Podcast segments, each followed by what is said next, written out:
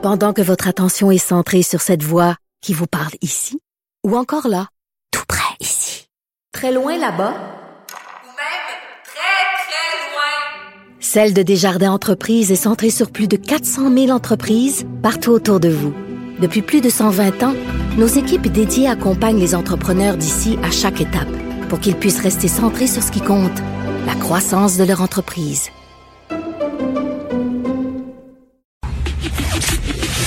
Le, commentaire de Félix Séguin, un journaliste d'enquête pas comme les autres. Félix, quelle bonne idée dans le contexte où il y a des fusillades presque tous les jours à Montréal de tourner un clip à l'extérieur avec des fausses armes. Quelle idée Oui, géniale! incroyable, n'est-ce pas, quand le génie a frappé ces jeunes gens, ils étaient occupés à autre chose, je présume, parce que c'est pas tombé euh, dans leur cours. Tu vois, euh, et de bon préambule, Richard, c'est s'il y a des, des, des rappeurs qui tournaient euh, vidéoclip euh, mardi. Sur le plateau Mont-Royal, nous rapporte Francis Pilon dans le journal euh, de Montréal, un clip qui a été euh, filmé avec des fausses armes.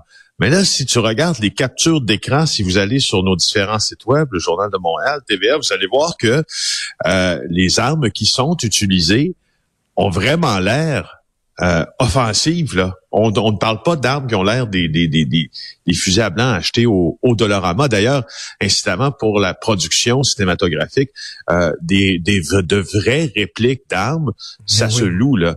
Euh, sauf que le, le- la, la gâchette, souvent, ou le barillet, dans le cas d'un revolver, va être soudé. Euh, et c'est des armes qu'il faut manutentionner comme il faut parce qu'ils ont l'air des vrais. Alors, voici, ils sont en train de tourner... ce clip-là. Et là, euh, ils sont sur le plateau Mont-Royal et la police commence à recevoir des appels. Ça se déroule dans la journée de mardi. Et là, les policiers se rendent là et quand ils, je veux dire, quand ils arrivent sur place, ils voient des gens avec des armes dans la rue. Alors, Ben là. à terre, couchez-vous, on se couche. On l'entend d'ailleurs sur euh, sur une publication Instagram, la policière dire, écoute, on se couche. Puis là, le, le gars dit, c'est un tournage, yo, c'est trop fou, c'est pas des vrais guns. Mais, mais, tu sais, quand, quand, tu quand tu tournes Oui. dans la, la rue d'une ville, tu dois demander des, des, des, des, des permissions spéciales et tout ça. Tu vas au bureau du cinéma, ils te donnent une permission. Là. Mais eux autres, ils ont fait ça comme ça, le gang haut dans la rue, euh, guérilla style, avec leur, leur, leur arme à feu. C'est des génies. Franchement, euh, t'as as absolument raison parce que euh, c'est pour ça qu'il existe un bureau du cinéma à Montréal, hein? Parce que Ben oui. Quand on tourne dans certains arrondissements d'ailleurs, ça prend des permis, mais avoir un permis, ça a l'avantage que les tournages sont planifiés et les gens qui à en être au courant sont au courant. Donc déjà ça euh, c'est parce que là on décuple l'effet de surplérise quand on avertit personne lorsqu'on s'adresse aux autorités réglementaires, on encadre un peu le tout mais il y a un peu plus que ça. Euh, ces fameux rappeurs là qui s'appellent Tizo et euh, Shreeze, ben euh, ce qu'ils auraient dû faire aussi pour le tournage de leur clip, c'est d'engager à leurs frais donc des policiers parce que quand tu fais ce Mm. genre de truc dans la rue, tu dois absolument avoir des policiers que tu paies. Donc le, Mm. le service de police de Montréal, Nous, ce c'est policiers. oui, oui, on a Ah, la, ouais. on- tu- oui, tu peux, tu, d'ailleurs, ils le disent souvent, quelques-uns disent, le disent comme ça, on va vous louer des policiers, ça s'appelle le service de la commercialisation du SPVM. Ah, ouais. Je te donne un exemple, quand c'est le Grand Prix de Formule 1, là, sur l'île Notre-Dame, Oui. bon, ben, le, le, le- le François Dumontier, là, euh, anciennement d'Octane de promotion, doit dépenser des centaines de milliers de dollars pour louer les services d'agents qui vont assurer que l'événement se déroule comme il faut. Alors, dans leur cas, c'est pas une centaine qu'ils auraient dû engager, mais quelques-uns pour Mais- s'assurer que personne n'appelle au Mais 911 Félix, en disant, Félix, ça y est, ça se tire dans la Mais rue. Félix, ils ont, ils ont été chanceux. Ils auraient pu se faire tirer dessus par les policiers. Non, mais les policiers arrivent puis ils voient des gens armés. Comment ils niaisent pas, là? Ben, c'est ce que je me dis. Je, je, je- je me dis, si un- l'un d'entre eux aurait eu la mauvaise idée, parce que lui, sachant que c'est un jeu, c'est un clip, tout ça qu'ils sont en train de filmer, euh, de faire justement semblant pour le clip, par exemple, d'en découdre avec la police, il aurait pu se faire tirer. Ah, officiellement, là, c'est- ça. Alors, c'est Yo, bravo. Écoute, un autre documentaire, vous arrêtez pas, le bureau d'enquête, là, vous arrêtez pas, vous faites aussi des documentaires. Donc, euh, on sait qu'il y a eu la brèche récemment sur euh, euh, la Chine, en fait, là, sur Huawei, les dessous de Huawei. Et là, c'est les dessous du travail chez Amazon. Ouais, euh, j'ai hâte, vraiment hâte de visionner. Je viens de voir la, bande-annonce du documentaire réalisé par euh, Laurence Mathieu Léger euh, et les journalistes Dominique euh, Cambron-Goulet, qui est mon collègue du bureau d'enquête, et Alexis Magnaval, qui lui est du 24 heures. Ce qu'ils ont fait, c'est que pour Dominique Cambron-Goulet, il a travaillé incognito pour Amazon au Québec pendant six semaines pour documenter leur pratique de l'intérieur. Puis Magnaval, lui, du 24 heures, il a joué au chauffeur-livreur pour un sous-traitant d'Amazon. Écoute, livre entre 120 et 160 paquets par jour. Ça fait Aïe, entre 20 aïe. et 30 paquets livrés par heure. Donc, le postulat de départ de ce documentaire, c'est de documenter justement les pratiques canadiennes et québécoises d'Amazon.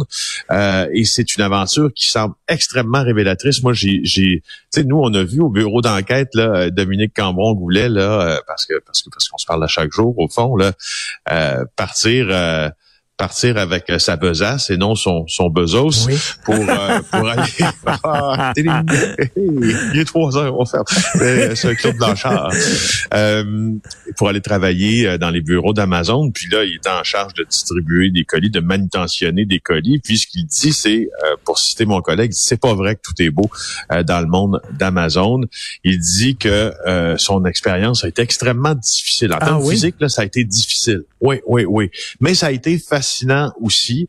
Euh, et euh, j'ai bien confiance en Laurence Mathieu Léger pour euh, réaliser ça. Elle a déjà réalisé franchement des contenus euh, primés euh, d'ailleurs. Alors, euh, lui, il travaillait au centre de distribution au Canada, en fait. Lui, il travaillait, je pense que c'est sans Montérégie. Mais là, ce qu'on veut voir dans ça, puis ce que j'ai hâte de voir, c'est la progression. Euh, la progression d'Amazon au Québec, parce qu'on Ben le oui. voit avec l'action, le cours de l'action, on le voit à quel point la progression récente a été fulgurante, justement. Mais au Québec au Canada, ça commence avec les centres de, stri- de distribution de Varennes, Ben, ça- de la Chine, puis de Longueuil, puis d'autres qui s'en viennent, là, tu vois. Mais, mais dans certains centres, moi, j'avais vu, des, des fois, ils ont même pas le temps d'aller aux toilettes. là. C'est vraiment... le- Non, non, non. travaillent comme des fous. Ex- Exactement, exactement. Euh, tu vois, il y a des conséquences aussi environnementales, parfois assez troublantes, euh, comme le racontent mes collègues. Là, on remarque que euh, ils disent là que les procédés d'Amazon peuvent avoir des, conséquences considérables sur l'humain, sur l'environnement.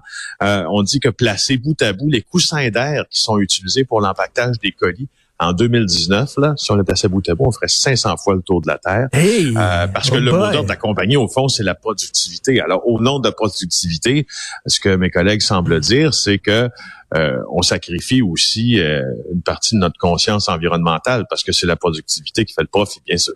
Très hâte de voir ça. Tu veux nous parler rapidement de Coca-Cola?